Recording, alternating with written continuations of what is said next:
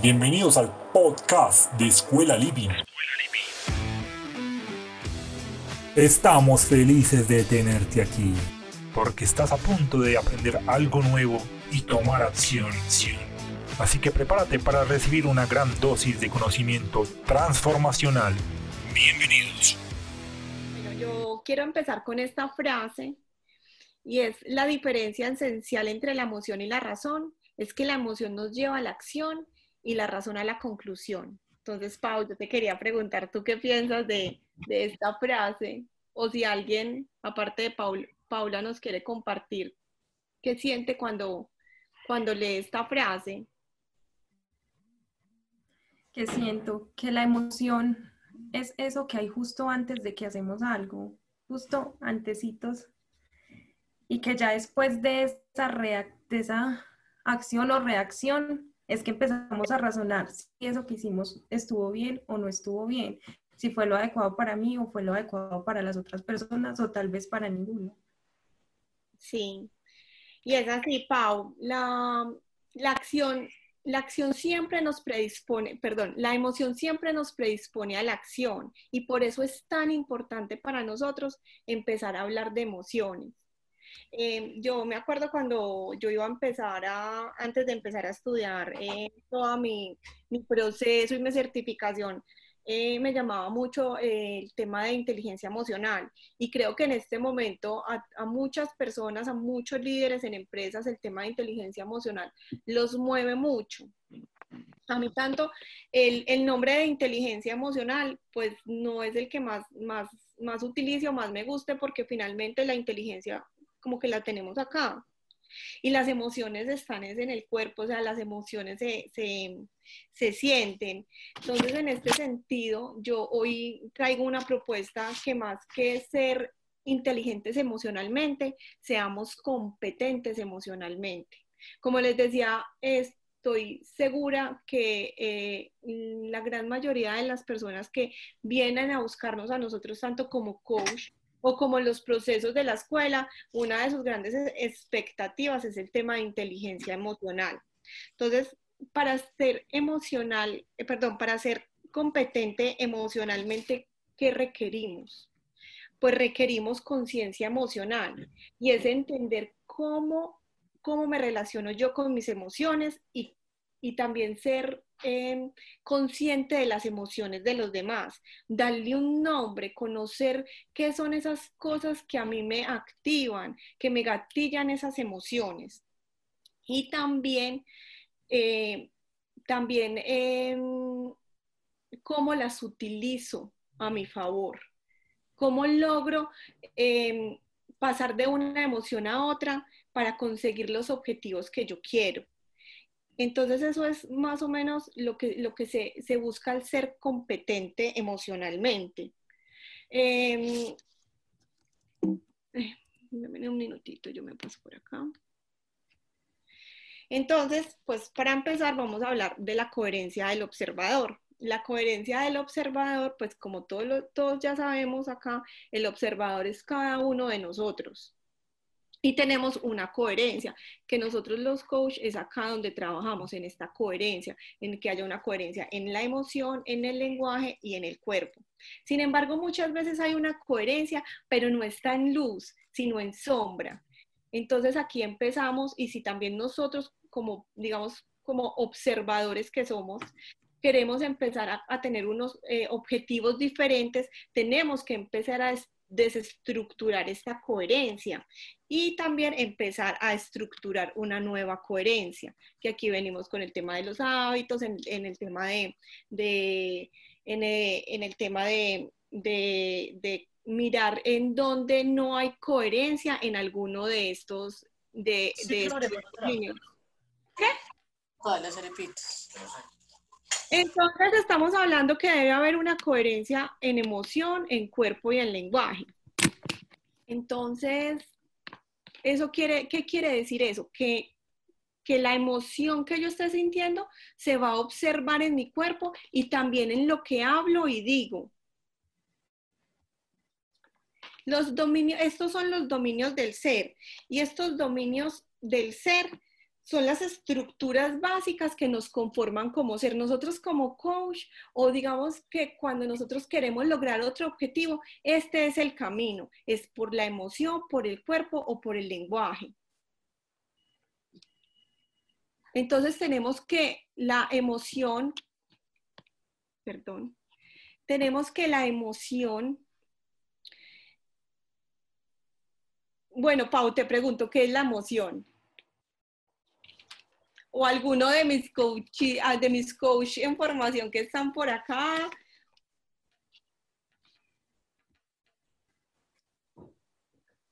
Cata, la emoción.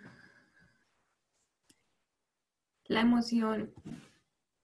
La verdad, Cata, nunca me he cuestionado qué es la emoción, pero ahora que lo pienso es como ese estado que estoy en un momento a causa de algo, a causa de algo que observé, que sentí, que pensé? Para mí es como el sentimiento, el sentimiento frente a una situación determinada, lo que siente mi corazón o lo que tú dices, se refleja en el cuerpo eh, de, frente a una situación determinada. Ok. Y sí, la emoción es esa, ese sentir del cuerpo y obviamente antes de llegar a la razón, antes de que, le, de que le demos un nombre. O sea, tenemos un suceso y lo que inmediatamente sentimos es la emoción. Ya cuando la nombramos, la pensamos, ya, ya pasa a ser sentimientos, estados de ánimo y todo eso que ya vamos a ver. Entonces, como les estaba ah, diciendo ahora, pues la emoción es la que nos predispone a la acción. O sea, sin emoción no hay acción. Entonces, ¿desde qué emoción estamos tomando diariamente nuestras acciones y nuestras decisiones? Entonces, por eso para nosotros es tan, tan importante entender la, emoción. Ahora, también hay unos estados de ánimo. Son esos estados de, que se van quedando, son esas, esas emociones que se van quedando por un largo tiempo. También hay unas emociones que son las emociones enraizadas y son, e, esas emociones que principalmente se quedaron en nosotros cuando, cuando éramos niños, desde la niñez, debido a un quiebre. Un quiebre es cuando se rompe la transparencia. Nosotros siempre estamos como en transparencia y cuando suceden esas cosas en la vida tenemos quiebres. Esos quiebres pues obviamente traen emociones y cuando no son resueltas o no son, digamos, no transitamos la emoción, esas emociones se nos van quedando enraizadas en el cuerpo. Y es que nuestro cuerpo es súper sabio, porque nuestro cuerpo está, obviamente, todas las emociones, pero también está toda, toda la historia de nosotros. O sea, nosotros somos el resultado de un millón de años, bueno, no sé cuántos años llevamos evolucionando, pero toda esa evolución está acá en nosotros. Y si toda esa evolución está en nosotros, pues obviamente también todas esas emociones están en nosotros. Entonces, acá, en las emociones enraizadas, es, yo creo que alta cantidad de, es de, nuestra, de nuestras sesiones vienen por estas emociones enraizadas. Son esas emociones o, esos, eh, sí, esas emociones que no nos dejan avanzar y que siempre están eh, predisponiéndonos a nosotros a no poder lograr lo que queremos o no lograrlo de la forma que queremos. Entonces también hay una, hay una coherencia emocional. Y cuando hablamos de una coherencia emocional, pues aquí les quiero contar un poco y, hablemos, bueno, un poco del cuerpo. Entonces, desde el método que yo conozco y desde el método que yo uso para trabajar emociones, es un método que se llama el Alba Emoting, es, es de una psicobióloga que se llama Susana Bloch, ella es una chilena y ella maneja eh, seis emociones básicas y es el miedo, la tristeza, la rabia, el amor erótico y la, ternura. O sea, el amor es como en, dos, como en dos líneas, el amor erótico y la ternura. Y la otra es la alegría. ¿Por qué son básicas? Porque las hemos necesitado hasta hoy como especie para llegar acá. Ellas nos han, han, sí, nos han guardado, o sea, nos han protegido para llegar acá, al, al día de hoy. Eh, también porque son, desde que nacemos, se pueden empezar a, ver en los niños. O sea, y, lo otro es que independiente del país, el lugar, la cultura, todas las personas las tenemos. Entonces, el mismo, o sea, la misma, la, el mismo, o sea, en China y en Colombia, la persona tiene las mismas características cuando tiene el miedo. Son unos efectores corporales, unas respiraciones, unos microgestos y unos gestos. Entonces, por eso son básicas. Entonces tenemos que cuando vamos a hablar de cuerpo, pues obviamente el miedo y la rabia son unas emociones que en el cuerpo son más tensas. Cuando nosotros estamos habitando esas emociones, nuestro cuerpo puede, por ejemplo, la rabia está eh, haciendo que nuestros puños eh, se cierren, nosotros nos, eh, la respiración sea más fuerte. En cambio, cuando estamos en tristeza, en amor o en ternura, pues nuestro cuerpo es más relajado. En la tristeza y el miedo hacen que uno se aleje del resto de las personas, mientras que la rabia y el amor erótico y la ternura hace que nos, nos acerquemos a las personas. Entonces, ¿qué pasa con la coherencia emocional? Perdón. Cuando estamos en, cuando sucede la, la, emoción de la mitad, siempre debe ser la alegría. Pero cuando nos suceden esas cosas que nos gatillan las emociones, llega la alegría, eh, perdón, llega la, llega la emoción, hablemos en este momento de la rabia, y se mete acá en el centro y desplaza la alegría. Mientras, digamos, eh, se le da trámite a esa rabia, Em, si se le da trámite a esa rabia, la alegría se desplaza. Sin embargo, debería volver a estar siempre en el centro. Pero cuando nosotros empezamos a, no tramitar esas emociones, pues se nos empiezan a, a enraizar.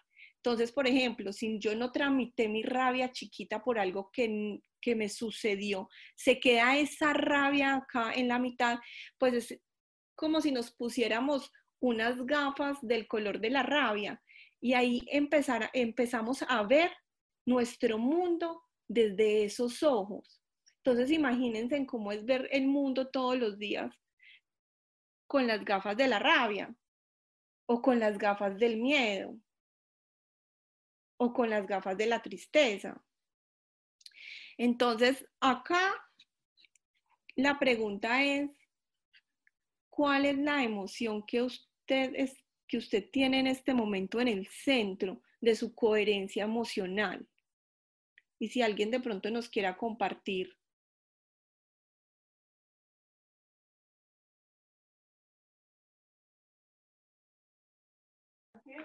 Cata, ¿cómo fue la pregunta? Y me disculpa. ¿Cuál, cuál, es la, ¿Cuál es la emoción que sientes que está en el centro de tu coherencia emocional?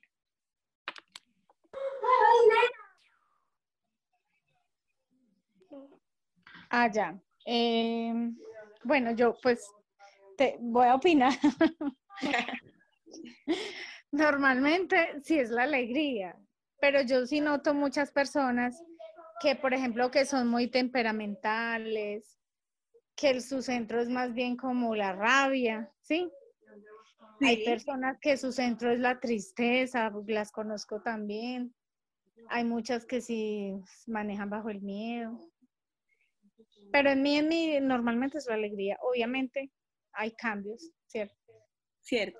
Pero lo que tú explicabas ahorita de que se desplaza, que me parece pues muy interesante y muy chévere. Porque lo ideal es que uno mantenga en su centro la alegría, ¿cierto? Claro, porque la alegría finalmente es la emoción del agradecimiento.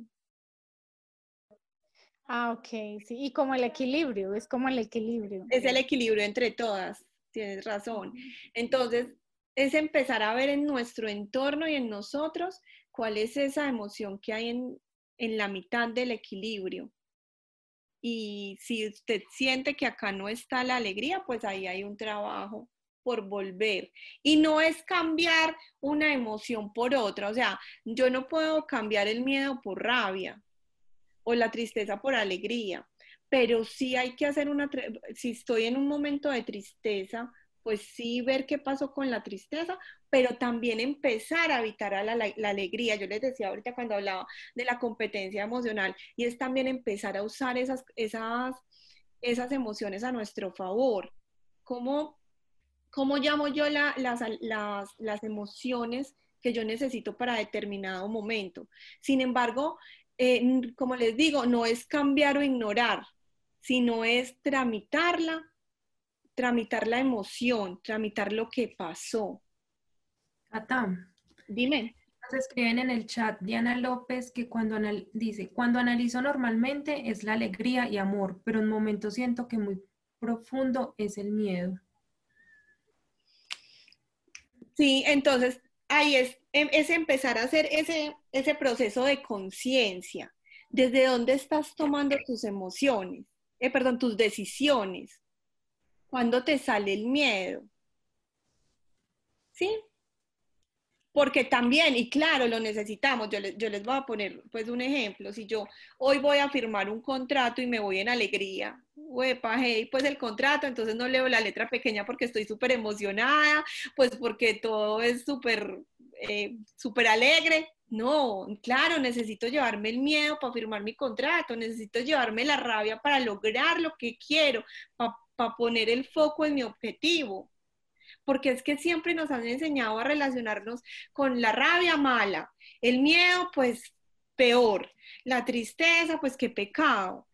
Y el, el amor erótico y la ternura pues no sé si todos lo conozcan como tal.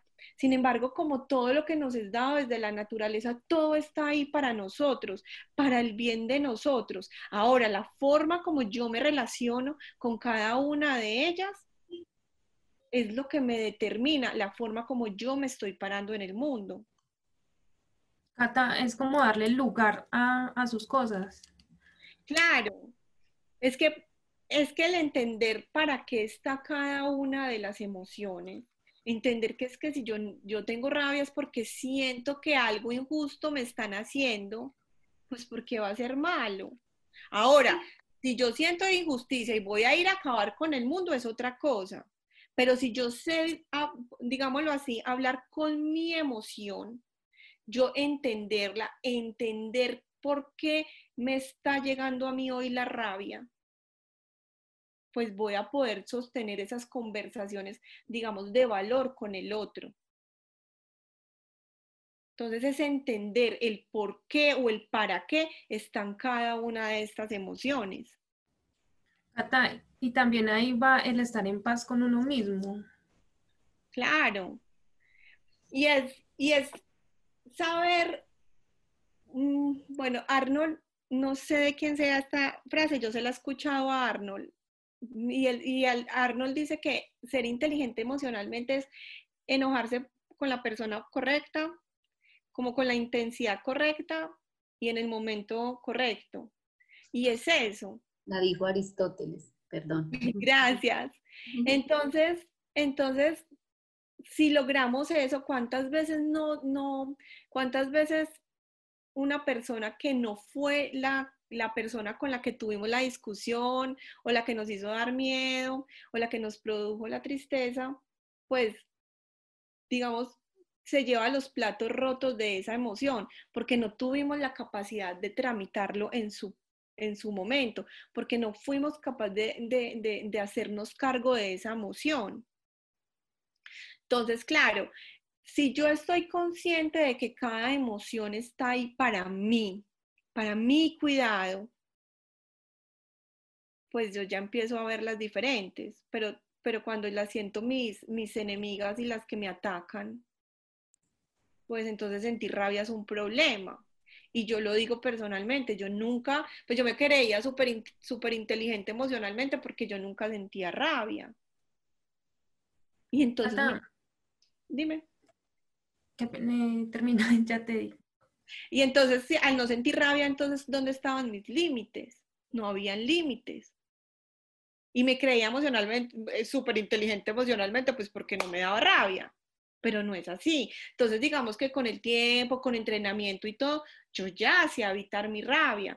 ya hay, ya hay como algo que adentro me dice, oiga, vea, vaya, póngase brava porque esto no está, no está bien, están siendo injustos o, o están pasando la raya. Entonces yo ya desde mi corporalidad, que eso pues lo vamos a ver dentro de un momentico, desde mi corporalidad yo empiezo a llamar la rabia.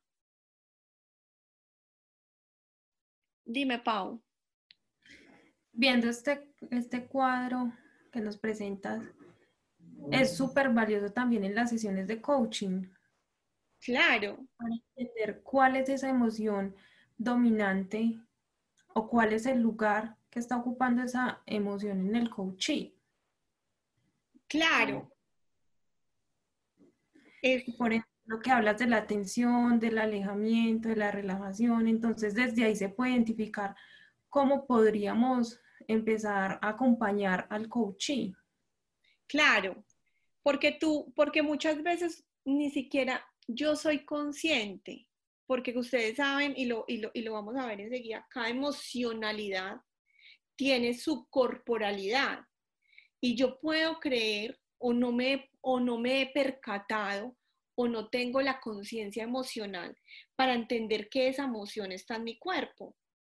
Entonces, yo te puedo empezar a contar una historia y empezar a cerrarme y empezar así. Tú como coach empiezas a, a, a, a, observar porque tú sí conoces de cada una de estas emociones y empiezas a validar. No quiere decir que tú digas, se cerró, está triste, tiró la cabeza para un lado, está triste. No, es empezar en, en doble vía a chequear que lo que tú estás observando y el cliente esté sintiendo si sea lo mismo. Si de pronto te dice, no, no, no. A mí me pasó, me pasó hace poco, estaba, eh, estaba con varios coaches y, y había un lugar donde estaba haciendo un frío y yo estaba, yo soy muy floja para el frío y yo estaba congelada, simplemente yo estaba así.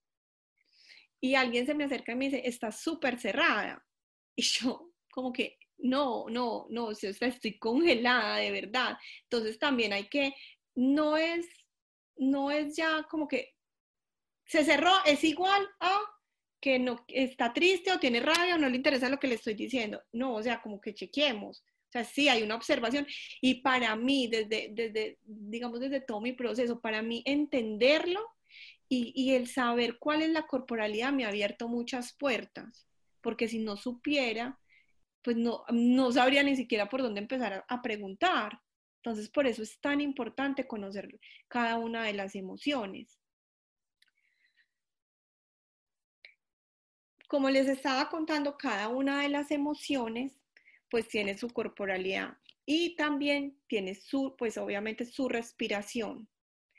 Entonces, desde el método Susana Bloch, que dice que uno puede entrar a la emoción con la respiración, conociendo y siguiendo estos patrones respiratorios. Y es muy, muy, muy cómico porque miren que, ay, esperen y la, la, la alegría y, el, y la pena, la pena como ella es chilena le dice pena, pero en realidad es la tristeza, las respiraciones son completamente opuestas.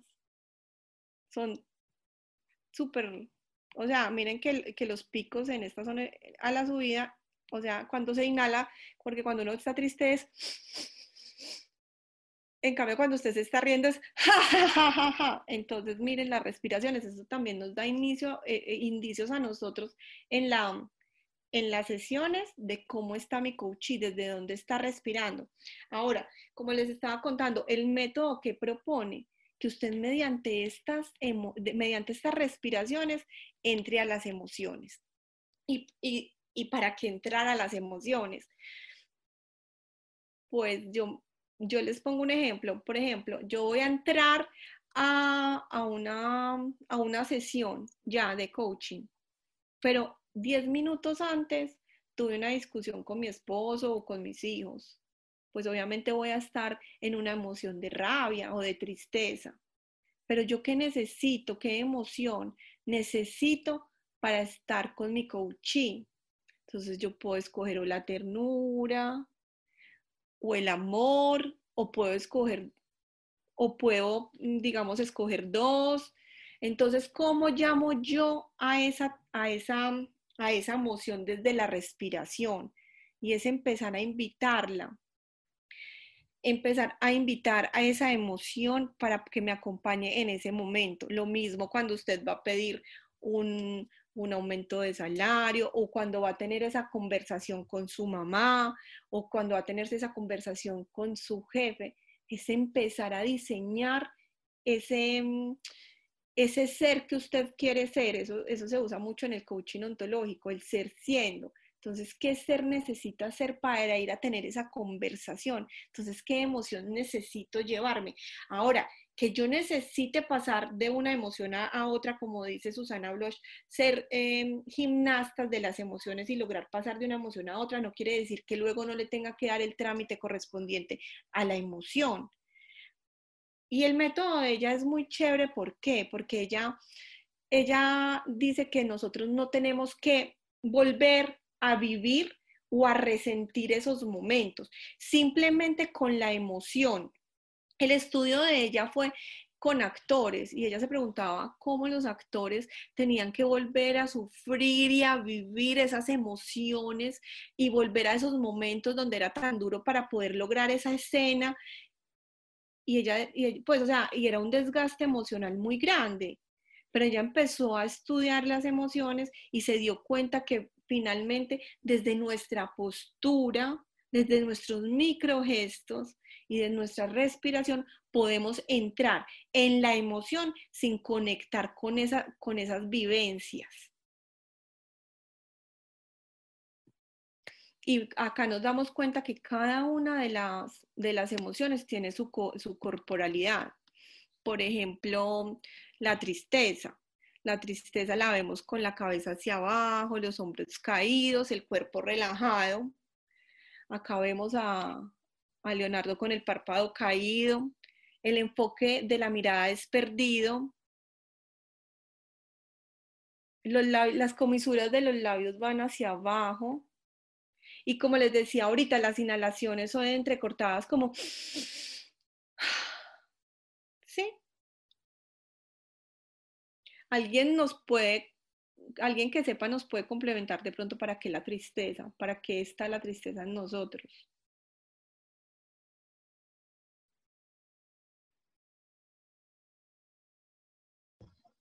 Cata, yo creo que la tristeza es un sentimiento fundamental. No todo el tiempo podemos estar felices y no siempre podemos reprimir las cosas que nos duelen o que nos enojan o que nos hacen sentir mal. Creo que es algo fundamental.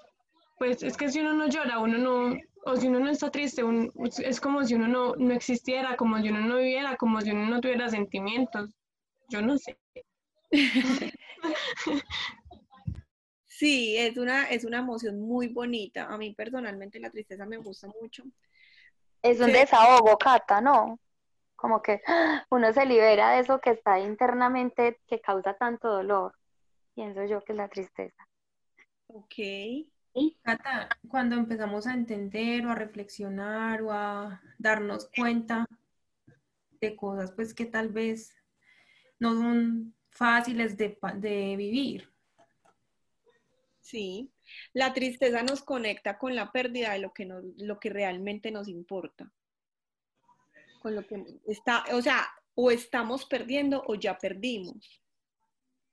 Y a mí me parece muy cómico porque ustedes ven que la, postura de la, tristeza, como dice, como dice acá el muñequito, es eh, la cabeza hacia abajo, los hombros caídos, no sé si me ven, los hombros caídos y el cuerpo relajado.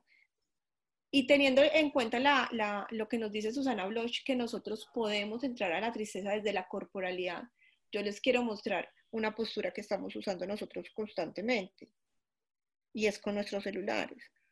a toda hora estamos adquiriendo una postura de tristeza.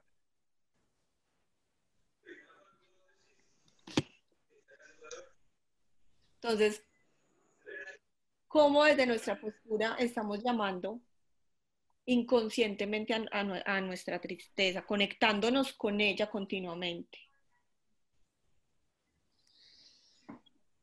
La rabia. La rabia, miren que es más tensionada, el cuerpo está más, eh, más tensionado, Más inflado. más inflado.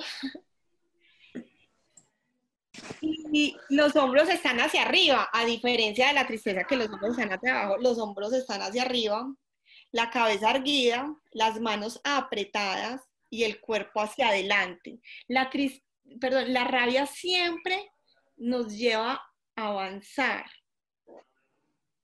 Como defensa.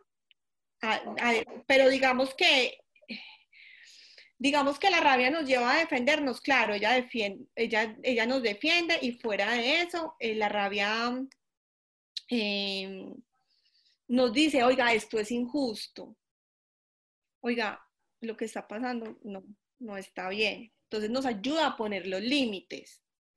Pero digamos que cuando, digamos que de, hablemoslo desde la luz, la rabia nos ayuda a enfocarnos en, los- en nuestros objetivos, nos ayuda a avanzar. Nosotros sin, sin rabia, pues no, no tendríamos logros.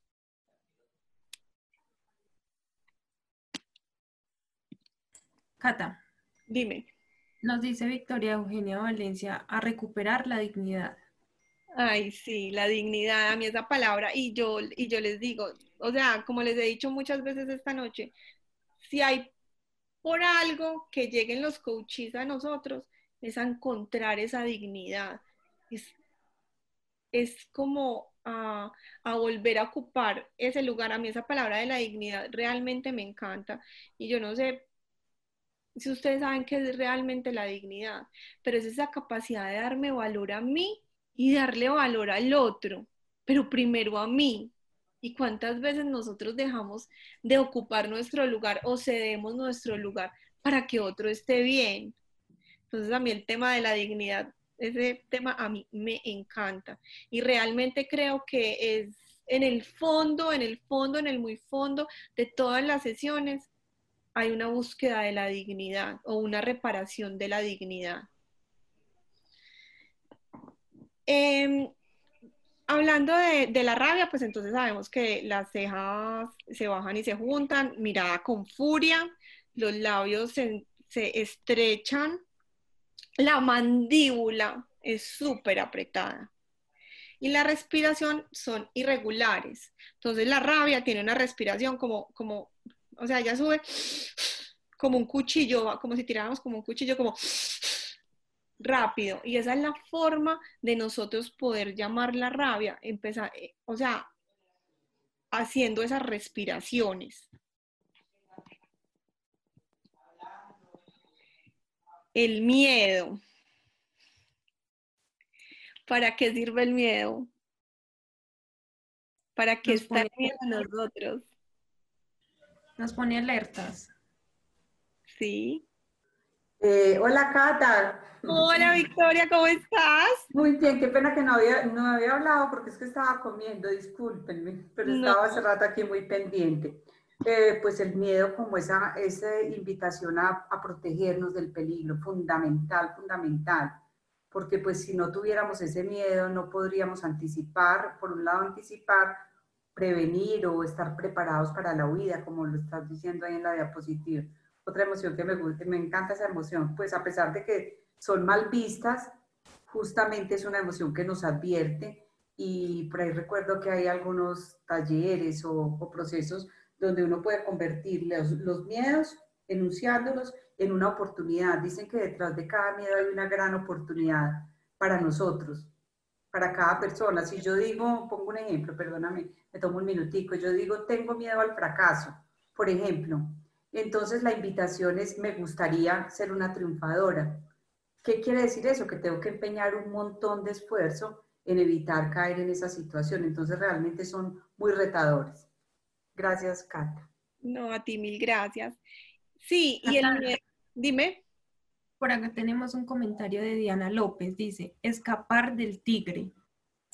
Literalmente. Y muchas veces tenemos que hacer esa, ese, esa, ese, ese proceso de conciencia, como dice Diana López, de saber que ya no estamos corriendo del tigre, porque nuestro cerebro muchas veces sigue actuando como si viviéramos en la caverna. Entonces hay que decirle a nuestro cerebro, no, estamos en el 2020 y no estamos huyendo del, del tigre. Y el miedo, claro que está, por eso nosotros antes de, hablar en público nos preparamos, por eso nosotros cuando tenemos ese, ese momento, cuando nos vamos a exponer, escogemos la ropa más bonita por la noche, porque es ese miedo que nos está protegiendo, ese miedo que nos, que nos dice, venga, cuídese. Es ese miedo que, que, que, nos, que no nos deja estar, comprarnos una moto y pasarnos todos los semáforos en rojo es ese miedo, es un miedo en luz, un, miedo que, aunque nos deja avanzar, no nos cierra posibilidades, pero sí nos, nos, nos, hace como mirar, como a ver qué es el paso que voy a tener. A mí el, a mí el miedo ha sido una, yo diría que las de una de las, no la emoción histórica de mi vida. Y apenas en este momento estoy como empezando a, a, tenerla en luz. Y en cierto momento era muy, muy charro porque yo, le, yo ya le estaba cogiendo la rabia al miedo. Entonces ya, ya tenía una pelea casada con el miedo. Hasta que en un proceso de coaching mi coach me decía, no le puedes coger rabia al miedo. O sea, como, o sea, ¿cuánto miedo necesitas? ¿O hasta dónde es tu miedo? Y empezar a jugar, a jugar no, a trabajar en las dos emociones hasta dónde el miedo y hasta dónde la rabia para poder nivelar eso que no había en mi vida, ese equilibrio que no había en mi vida. Cata, dime. Tenemos comentarios. Diana Montoya, nos permite sobrevivir. María Janelli, lo importante es no dejarnos secuestrar de las emociones. Sí, yo pienso que las emociones, y, se los decía al principio, están ahí. Como todo lo que nos da la naturaleza para el bien de nosotros, pero por nuestra cultura, nuestros aprendizajes, nuestras vivencias, nuestro país, y si empezamos a mirar sistémicamente, por todo eso, nosotros, la forma como nos relacionamos con las emociones muchas veces no es la adecuada pero si empezamos a, verlas desde ese lugar tan bonito, de poder yo em, sentarme y, decir, venga, eh, por ejemplo, venga, miedo, usted, ¿por qué está acá en este momento? ¿Qué me quiere decir?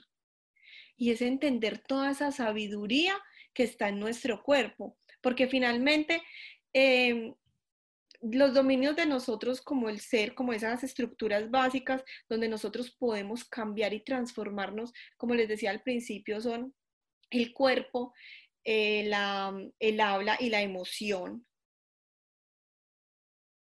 Entonces, ¿cómo empiezo yo? O sea, y, y miren que el habla y la emoción están en el cuerpo. Entonces, ¿cuál es la parte donde yo puedo empezar a lograr toda esa transformación, donde se va a ver, donde se va a dar la, transformación, es en mi cuerpo.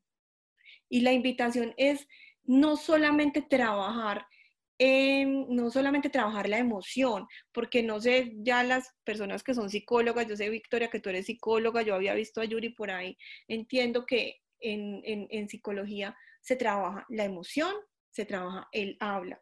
Yo creo y entiendo que el coaching vino a traernos este, estos dominios del observador y estos caminos que realmente son eficientes en este momento y que, y que ha demostrado tener eh, buenos resultados a la hora de conseguir objetivos.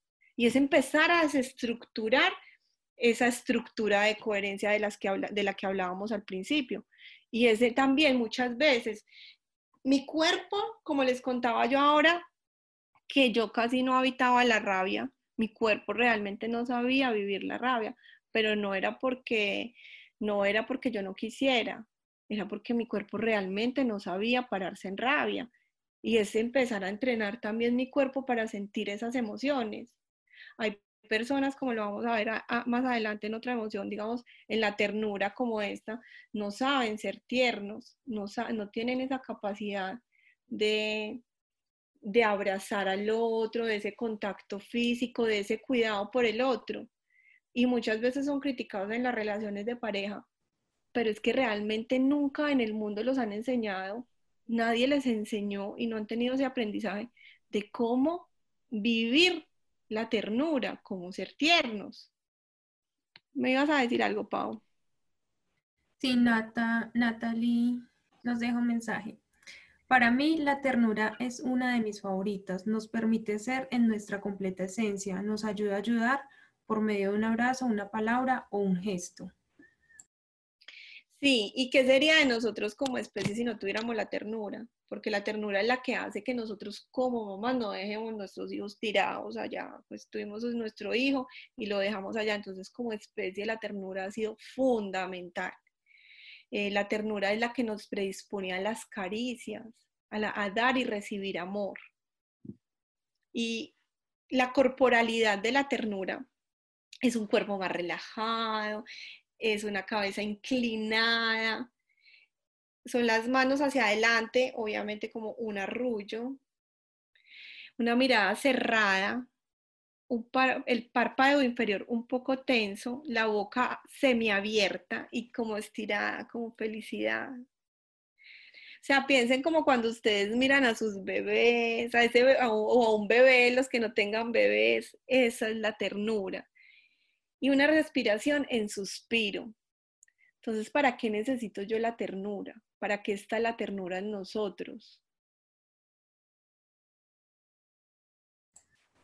Catanata nos dice que al Michi.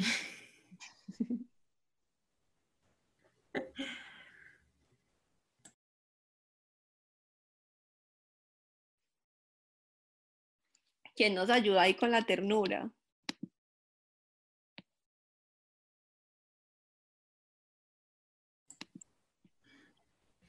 Para ver lo bello, para ver... No sé.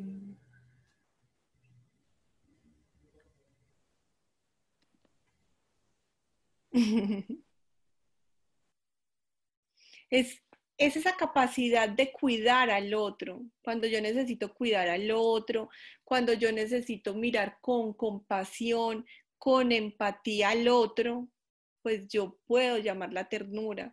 Esa es una emoción que cuando voy a hablar con mis hijos, hablar de pronto con mi mamá, con mi papá, que hay que tener esas conversaciones trascendentales. la ternura puede ir acompañada del amor, obviamente, ¿cierto? Pues claro. ternura es amor, prácticamente no. Desde la, digamos, desde la teoría de Susana Bloch, es una forma de amor. O sea, es el amor es, eh, eh, o sea, ella toma como el amor en dos formas y una es la ternura y otra es el amor erótico, porque no la veía como una sola, ella veía que las respiraciones, las posturas corporales eran diferentes en esas dos emociones, pero se toman como, como o sea, está el amor y la separo en dos. Ah. El autocuidado, trabajar con, eh, con, con nuestros coaches, nuestro amor propio, desde la ternura, desde sabernos cuidar a nosotros mismos. Y como coach es fundamental. Para mí, para mí, para mí esta, eh, esta emoción, para nosotros los coach es fundamental en nuestras sesiones. Bueno, eh, Pau, tú me dices porque no sé cómo vamos de tiempo nos quedan 10 minutos, igual, pues nos, creo que nos podríamos alargar otros 10 minuticos más. Listo. Lo crees necesario. Gracias. Entonces, la alegría. ¿Para qué está la alegría en nosotros?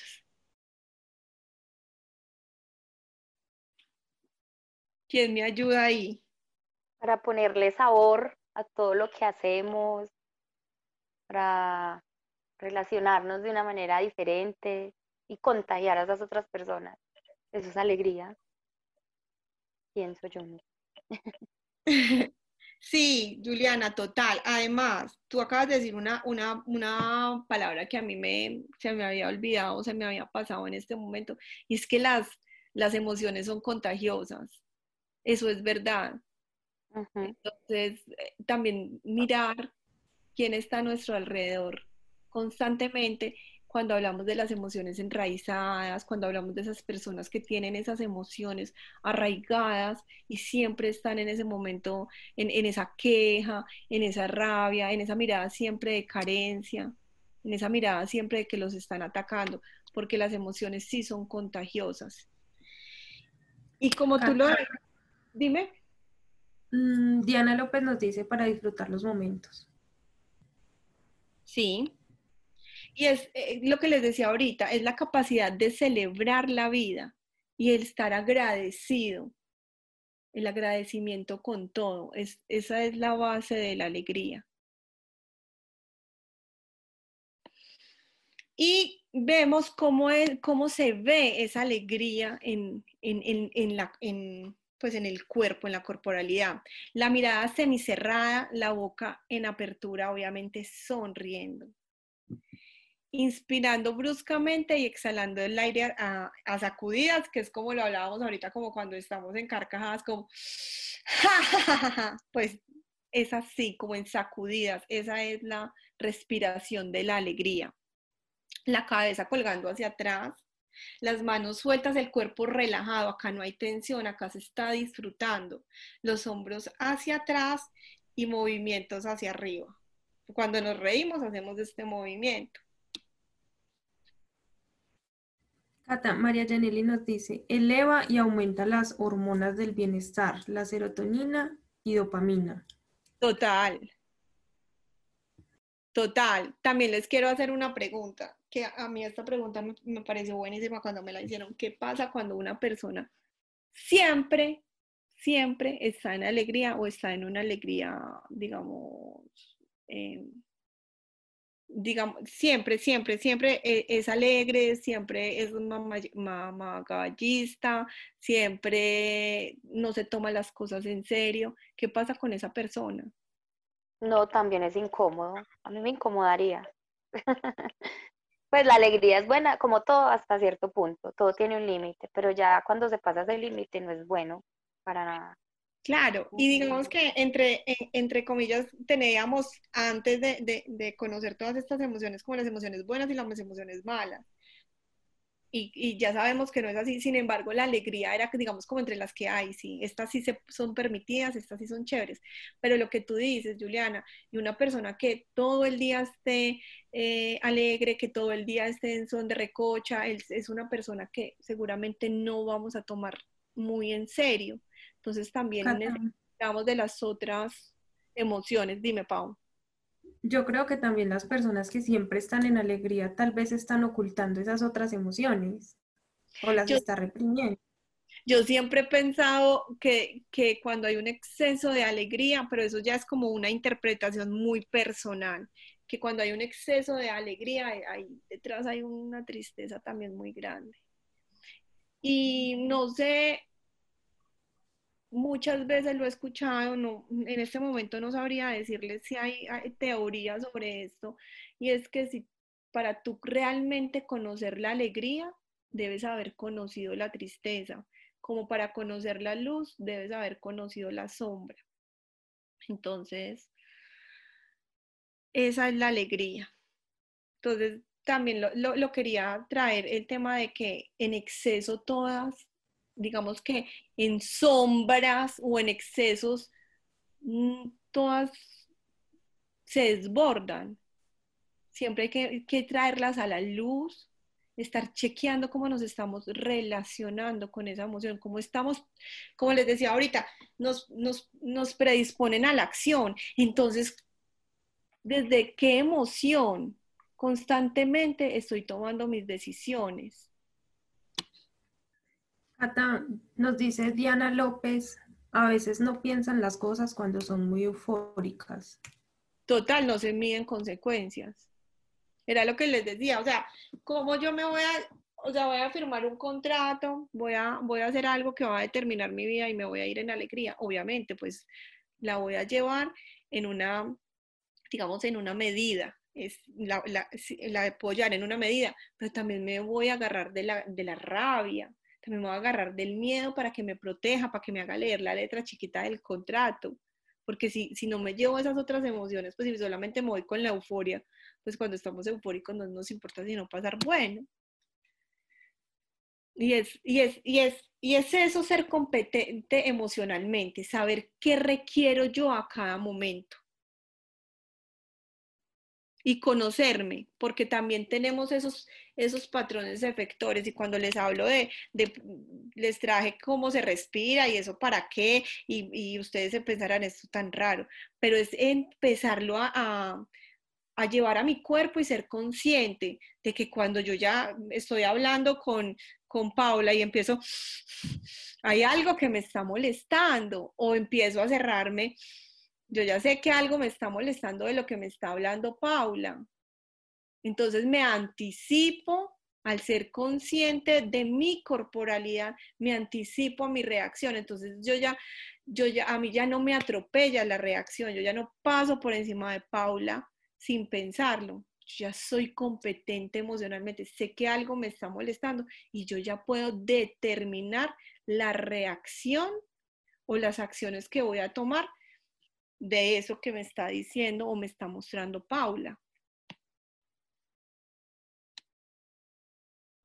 Bueno, y seguimos con la última. Y es entender, Dime. entender esas señitas que nos da el cuerpo. Sí, porque es que esa es, es, digamos que cuando hablamos de competencia emocional o como les decía, inteligencia emocional, es en ese segundo es en ese segundo, son esas decisiones que tú tomas en ese segundo, que sientes la emoción. Entonces, por eso hay que estar tan conscientes y, y, volvemos al tema de aquí, de la hora, de lo que está pasando en mí, de lo que está pasando en mi cuerpo, de cómo, cómo estoy empezando yo a, cómo mi cuerpo empieza a reaccionar a los, a los estímulos, tanto de afuera como de adentro, y a tramitarlo porque si bien yo puedo explotar con una emoción, pues si me la, me la, me la trago también, ¿cómo se llama cuando, cuando uno, cuando explotan los, los edificios, implotan, ¿cómo, se, ¿cómo es que se llama? Que hace una implosión, o sea, que adentro es la explosión, no fue hacia afuera, sino que adentro. Y eso también hace lo suyo en nuestro organismo. Hay teorías, yo no soy muy, pues no soy experta, algo me gusta, pero que detrás de cada enfermedad hay una emoción, una emoción que no se tramitó. Y, finalmente, si uno empieza a mirar las expresiones y las caras de las personas, también empieza a notar dónde se van quedando esas emociones marcadas. Bueno, por último, la última de las emociones es el erotismo. ¿Qué es el erotismo, Paula? ¿Cómo es la emoción del erotismo? Mm, no sé. Enamorados. Apasionados. El erotismo es la capacidad de disfrutar, ahí está el disfrute de la vida, obviamente también el disfrute de nuestra pareja y el disfrute de las relaciones y todo, y, el, y, la, y la capacidad de disfrutar, ahí está el disfrute en el erotismo, obviamente si lo vemos desde, desde la sombra del erotismo son personas muy sexuales, eh, pero el erotismo también nos ayuda y nos da la capacidad de ser oferta. Yo pienso que bueno, sí, una persona que venda debe tener esta emoción muy, muy bien puesta en su cuerpo, porque está la capacidad de mostrarnos, la capacidad de ofrecer nuestros talentos al mundo, pues no ofrecernos a nosotros, sino nuestros talentos al mundo. Es la confianza. Es mostrarnos. Aquí está la capacidad de vendernos de vendernos y mostrar nuestros talentos al mundo. Y bueno, esta tiene el cuerpo hacia atrás, son suaves movimientos de cadera. Miren lo, diferente que sale aquí, eh, Leonardo. Seguro.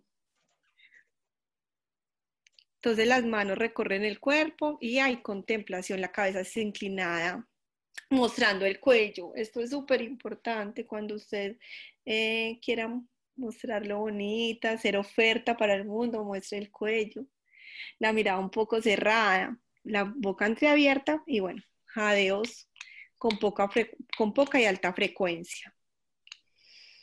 Diana López nos dice, la sensualidad es atrayente. Sí, total. Y tú sentirte seguro y seguro y, contento con lo que hay. Eso, eso impacta definitivamente. Y, eso está aquí en, el erotismo. Es la capacidad de, de disfrutar. Y eso se ve.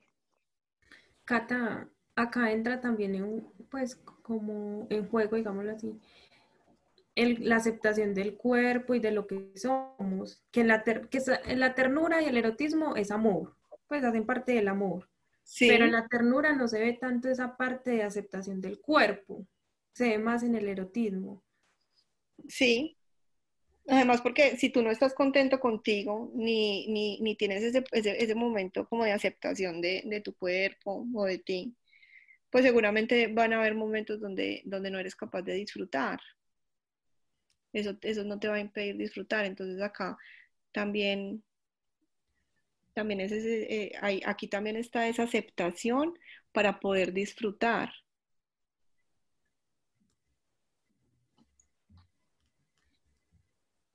Y bueno, esto era lo que yo les traía. Definitivamente yo eh, vuelvo y les digo, ¿por qué las emociones? Porque nos predisponen a la acción. Y antes de, de, tomar una decisión, chequear qué emoción, desde qué emoción la estoy tomando y si de verdad me abre o me cierra posibilidades.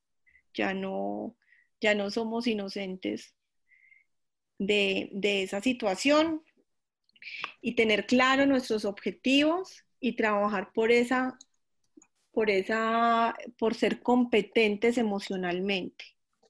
Finalmente, no es no, no explotar, no es no, no nos de rabia, no, es si necesita la rabia si necesita poner límites, pues póngalos. Eso es ser, eso es ser competente emocionalmente. Si usted hoy necesita eh, hablar más fuerte porque es necesario, pues háblelo, pero no desde la inocencia sino desde la decisión. Bueno, Pau, no sé si hayas más preguntas, si alguien quiera contarnos algo. Pues, en el chat no tenemos más preguntas, de pronto alguien que nos comparta.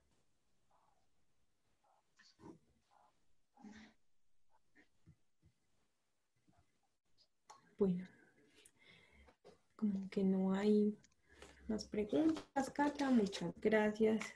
Cata. Hola. Eh, con Fernando. Hola, Carlos Fernando, ¿cómo estás? Bien, muchas gracias, Cata. Muy interesante hoy su, charla. Eh, felicitarla. Ay, eh, gracias. Porque usted hace parte de esas emociones, que es muy tierna. Siempre, se, lo, se lo decimos en el grupo. Pero creo que las emociones nos ayudan en muchas oportunidades a, a descubrirnos o autodescubrirnos, si se puede decir así, para darle como un, un manejo mucho mejor como usted decía, las emociones nos llevan a las acciones. Y, es, fundamental cuando nosotros tenemos cualquier reacción, de acuerdo a las, a, las, a las emociones, porque una emoción es una reacción, ya sea a la tristeza, a la rabia, al miedo y a las demás. Pero también a lo positivo que nos puede dar cada, cada una de, ellas. Usted me enseñó con lo de la rabia, que me servía como luz, que me servía para empujar, para empujarme. y alcanzar algún objetivo. Entonces, veo esa conclusión de, de, de esta parte de las emociones. Lo, lo malo que se puede dar de ellas, pero lo positivo que nos ayuda a avanzar. Muchas gracias, Carlos Fernando. Y sí, vuelvo y les digo, o sea, yo des- después de que conocí eh, todo esto y empecé como a trabajar en, en ser competente emocionalmente, realmente las emociones para mí, eh, o sea, yo las amo. Son, de, de ser un problema, se convirtieron en unas aliadas. Y claro que hay veces, hay días buenos, hay días no tan buenos, pero es entender. Y cuando llega esa tristeza, uno hasta le dice, pues bienvenida a la tristeza, pues e- es necesario y voy a permitir esa tristeza.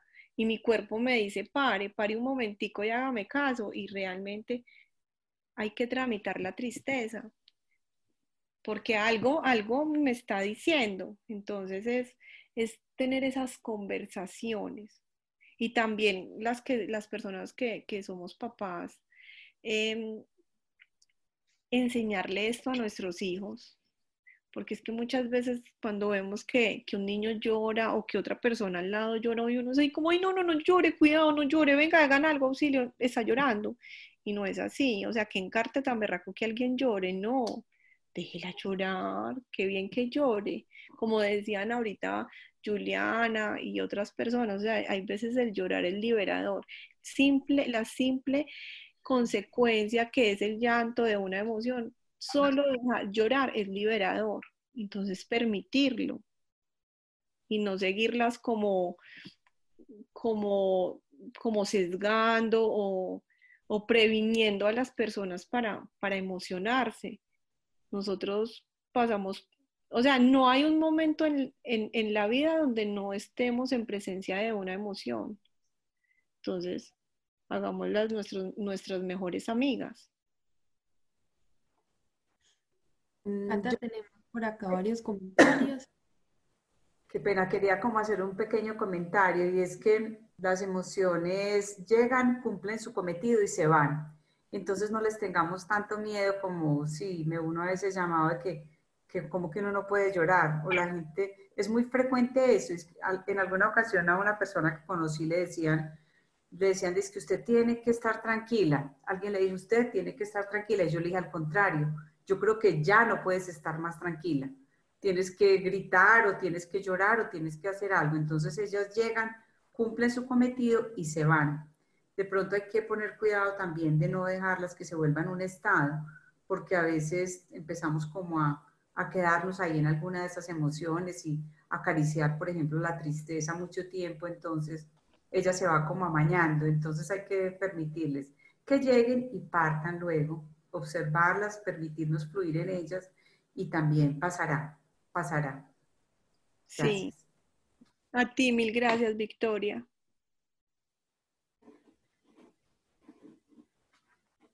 Bueno, eh, por acá nos dice Lisbeth Ochoa, súper. Victoria Eugenia, gracias Catalina, una linda conferencia, saludos. Lisbeth Ochoa, muy importante reconocernos y conocer las expresiones de nuestro cuerpo frente a ellas. Sí. María Janelli, teniendo en cuenta que las emociones son inherentes al ser humano, todas son necesarias para la supervivencia. Lo importante es aprender a gestionarlas y ponerlas al servicio de nuestro bienestar y crecimiento.